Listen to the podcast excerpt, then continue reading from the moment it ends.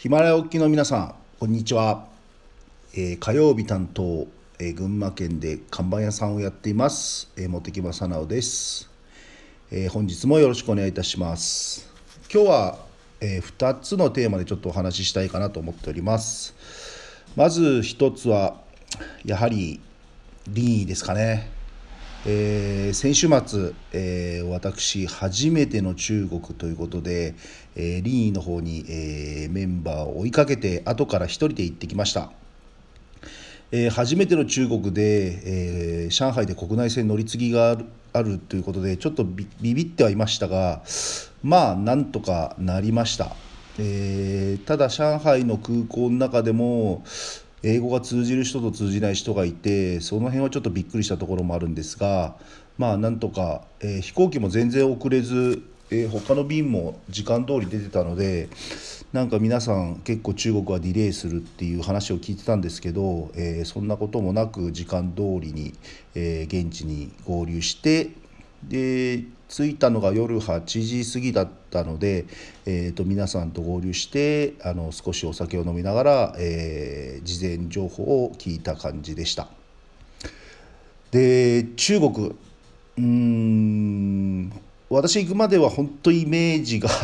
悪くてまあ人がいっぱいいてあの空気が汚くてまあガヤガヤしてんのかなっていうイメージで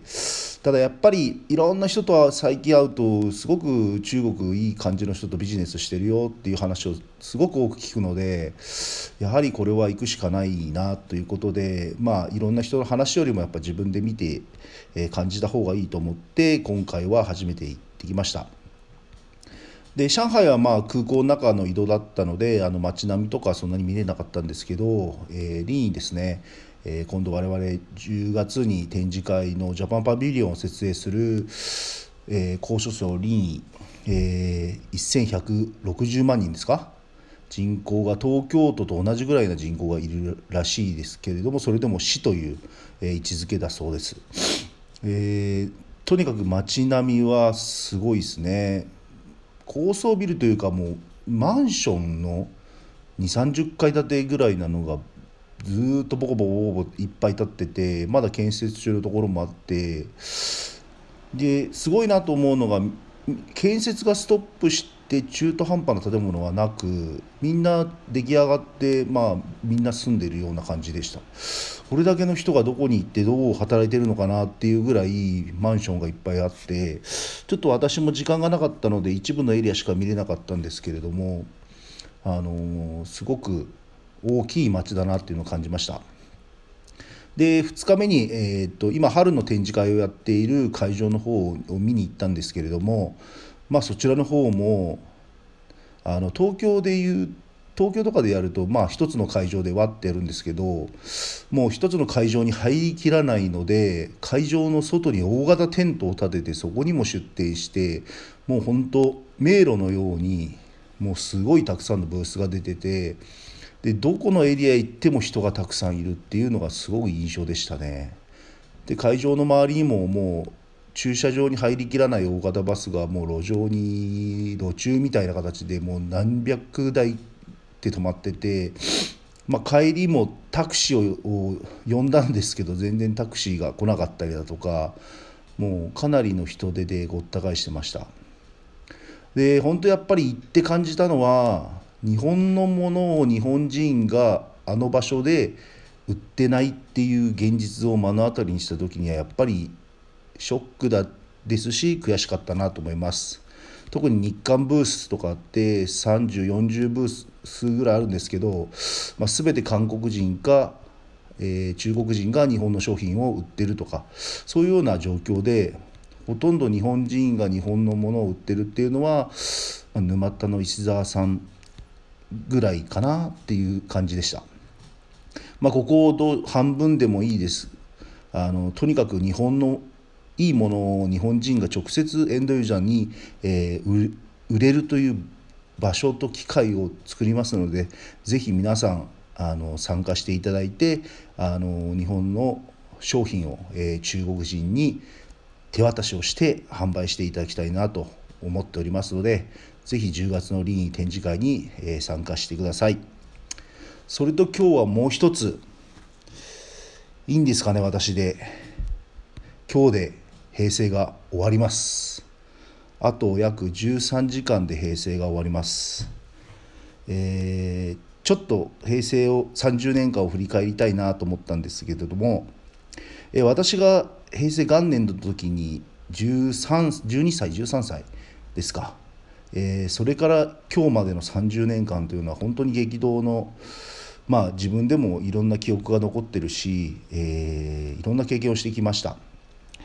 え、その中ですごく、え、感じたのは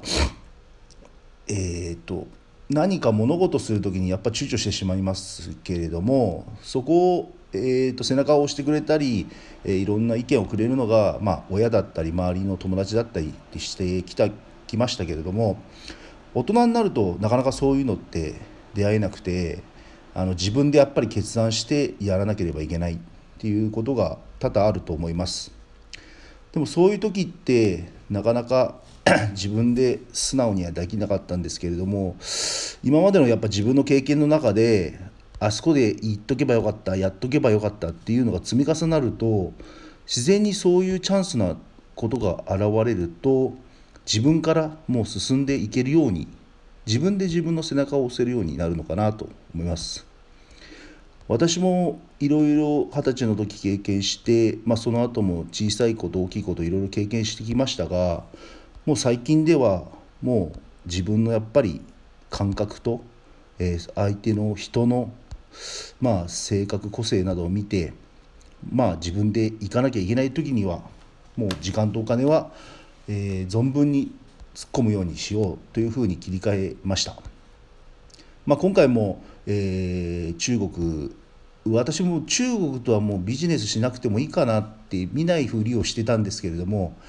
やはり行ってよかったなと思います。えー、そんな、えー、中国もそうですし、まあ、こうやってリーディングエッジジャパンという、えー、組織もできて、えー、石田さんはじめ6人のメンバーと、えー、こんなに素晴らしい事業というか、えー、お仕事できるのは本当に光栄に思っておりますし、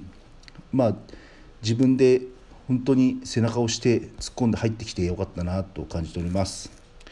えー、皆さんもちょっとあと10時間ぐらいありますのでせっかくの機会ですのでこの平成という30年間を振り返っていただいてあの令和の時代は我々リーディングエッジジャパンの時代だと思いますのでもういろんな人がいろんなタイミングでフラットな世界に挑戦できるっていうような形でいろんなことを進めていきたいと思っております。えー、メンバーでも今毎月月曜日に、えー Zoom であのテレビ会議してるんですけれどもまあいろんな内容を話したとかまたみんなの進捗状況などを聞きながら、えー、なんかこの顔と顔がいつでも会えるとなんか安心するというかもうこのメンバーでどんどんどんな世界でも攻めていけるなっていうのを感じております。まあ、これが新しい令和のビジネススタイルに絶対なっていくと思いますので、えー、皆さんもじゃんじゃん参加していただきまして、えー、ちょっとしたことでも何でもいいです、えー、アクションをいただけると嬉しいかなと思います。まだまだ、え話足りないのですが、え今回初めて一発撮りに挑戦してみましたので、えお後がよろしいこの辺で終わりにしたいと思います。本日もご清聴ありがとうございました。